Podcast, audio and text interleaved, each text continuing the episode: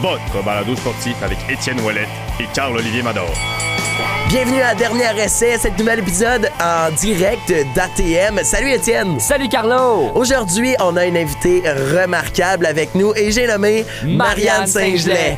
Ça va être incroyable, on va en apprendre plus euh, sur sa carrière avec euh, un certain segment. Et oui, le segment qu'on connaît tous, les deux minutes éclairs, le segment de l'émission qui, euh, qui fait un ensemble des faits saillants de notre athlète, de notre invité, les deux minutes éclairs sur Marianne Saint-Gelais dans quelques instants. Après en avoir appris plus sur sa carrière, eh bien, on va faire notre segment qu'on adore, qui est le dernier essai. C'est-à-dire qu'on va recréer sa carrière de A à Z selon ses réponses, Étienne. Je suis impatient.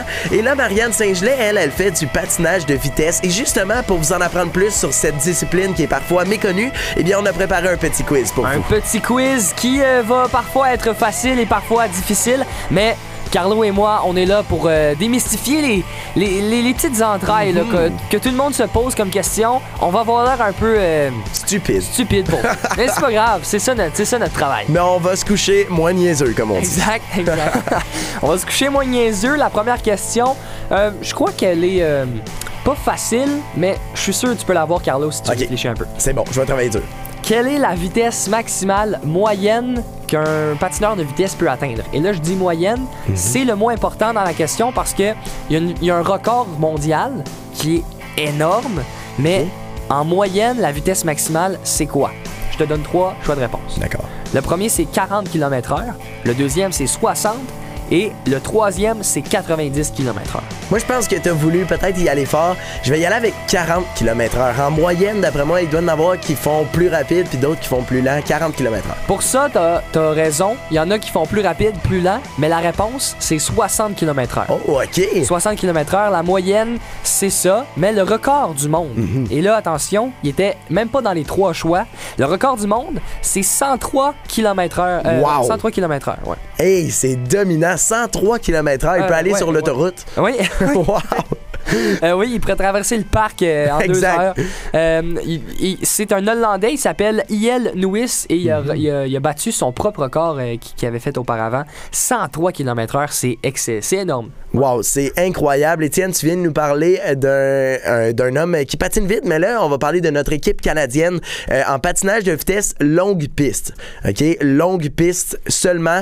Combien de médailles olympiques dans l'histoire des Jeux olympiques notre équipe canadienne en patinage de vitesse a-t-elle remporté aux longues pistes? Donc seulement celle-là. Est-ce que c'est A, 84, B, 42 ou C, 30 médailles?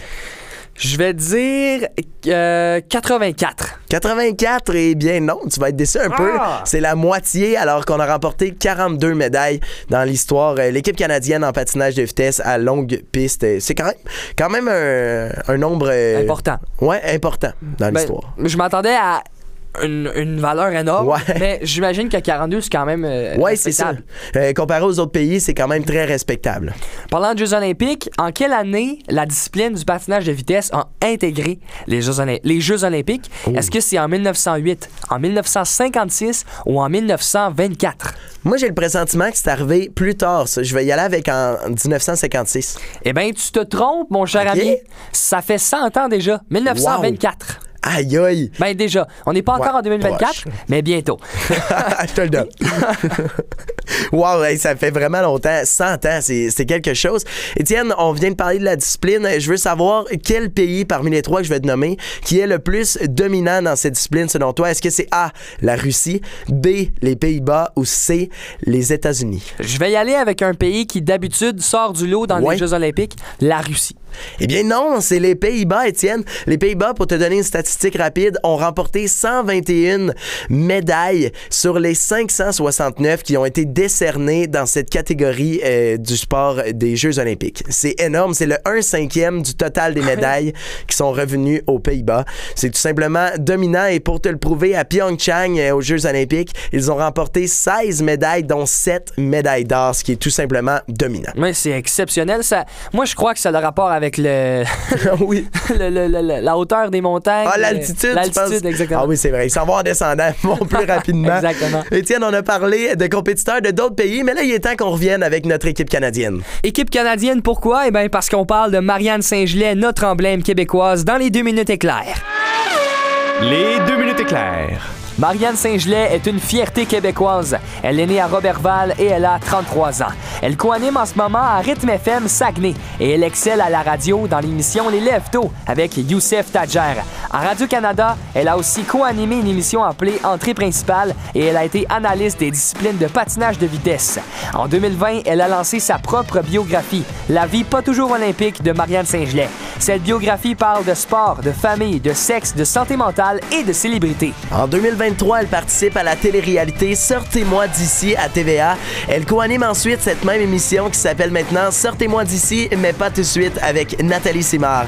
Depuis sa retraite, elle est conférencière sur son parcours sportif et sur la confiance en soi. En 2018, elle est retraitée d'une carrière glorieuse dans le patinage de vitesse. Avec trois médailles d'argent aux Olympiques, elle a aussi été championne du monde en patinage de vitesse lors de la saison 2015-2016. Elle a aussi été vice-championne du monde à maintes reprises, en plus de gagner d'innombrables médailles au championnat du monde. Elle est reconnue comme étant une athlète dédiée, dotée d'une personnalité rafraîchissante et d'une franchise désarmante, alors qu'elle donne toujours son maximum avec le sourire aux lèvres. On peut aussi la féliciter pour avoir participé aux Jeux olympiques de Vancouver en 2010, Sochi en 2014 et ceux de Pyeongchang en 2018. Voici Marianne Saint-Gelais. Alors, Marianne Saint-Gelais, vous êtes avec nous aujourd'hui. On est ici pour refaire votre carrière, mais avant, on a une question à vous poser. On veut savoir, dès le commencement, ça- c'est parti de où votre passion pour le sport? En fait, plus précisément pour le patinage de vitesse. Là, premièrement, euh, mettons, là, moi j'ai commencé à faire du sport, euh, j'étais tout petite, là. Fait que le sport, ça a toujours fait partie de ma vie, mon hygiène de vie. Mais j'ai commencé le patin, j'avais 10 ans. Puis éventuellement, à 17 ans, j'ai déménagé de la région pour aller à Montréal. Puis là, je l'ai vraiment fait à niveau plus intense, sais, vraiment compétitif. Euh, fait que, là, c'est vraiment là, je te dirais que le sport a pris toute la place. Puis c'est devenu mon day-to-day. Fait que, tu sais, de 17 ans à 28 ans, j'ai fait du patin, puis c'était ma job. Fait que ma journée typique, ça ressemblait à deux à trois entraînements par jour. Euh, des voyages euh, pour les Coupes du Monde, les Championnats du Monde, les Olympiques, c'est sûr. Mais tu sais, c'est toute ta vie, ton hygiène de vie qui tourne autour de ça. Fait que tu sais, euh, moi venir en région, euh, je venais pratiquement plus en région non plus. Tu sais, venir fêter Noël, j'avais deux jours de vacances à Noël. Euh, tu sais, les fêtes, la fête des mères, les de Pâques, tu sais, moi je, je célébrais pas ça. Fait que tu sais, c'était ma nourriture, mon entraînement, tu sais, mes sorties aussi. Tout ça, ça tournait autour du sport, tu sais. Fait que, euh, fait que c'est ça, pendant 11 ans, j'ai vraiment, euh, ben 12 ans, mettons plus, j'ai vraiment fait du sport de haut niveau où je te dirais, là, ça a été, euh, c'était vraiment ce qui occupait euh, mon, temps à 100%. là. Marianne, on se demandait aussi, est-ce que des fois on se tanne de son sport? Est-ce que une athlète de haut niveau peut se tanner de ce qu'elle fait euh, jour après jour? Ben moi, ça, c'est arrivé dans mes dernières années de patin, là, tu sais, dans le fond, euh, mes derniers ont été en 2018, j'avais, j'allais avoir 28 ans à ce moment-là, puis tu sais, les dernières années que j'ai faites, là, je, le sentais que j'étais essoufflée, là. Tu sais, je sentais que, tu sais, on est très égoïstes, les athlètes, on est très euh, centrés sur nous-mêmes. Euh, puis tu vois, là, je sentais que ça me rattrapait, ça. Tu sais, j'avais, tranquillement, je, me sentais moins bien d'être loin de ma famille, je me sentais moins bien de me prioriser tout le temps. Puis, euh, fait que ça, je commençais à le sentir. Mais en même temps, on n'a pas le choix. Tu sais, je, peux pas. Je, le sais qu'est-ce que ça prend pour la réussite puis pour justement être sur un podium aux Olympiques. Fait que je pouvais pas penser de cette façon-là.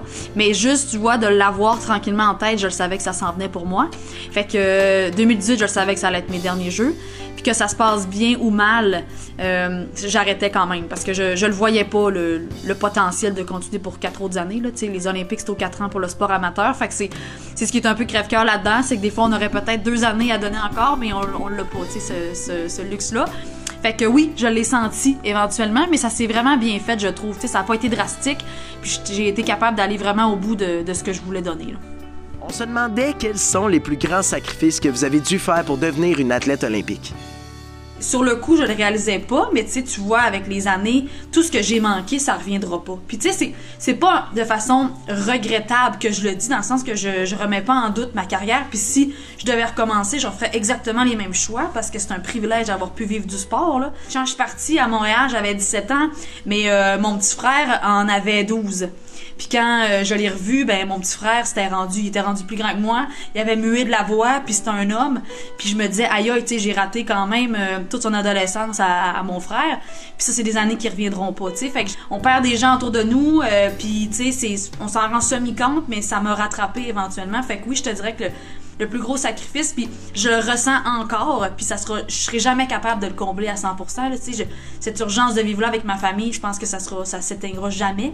Mais euh, ouais, de les avoir euh, laissés pour un, un projet de vie, euh, c'est euh, c'est le plus gros truc que j'ai que j'ai pu laisser de côté. Là. Merci à vous, Marianne. On en a appris beaucoup sur vous en tant qu'athlète. Maintenant, on va en apprendre davantage sur qui est l'humaine derrière Marianne dans le jeu Le Dernier Essai.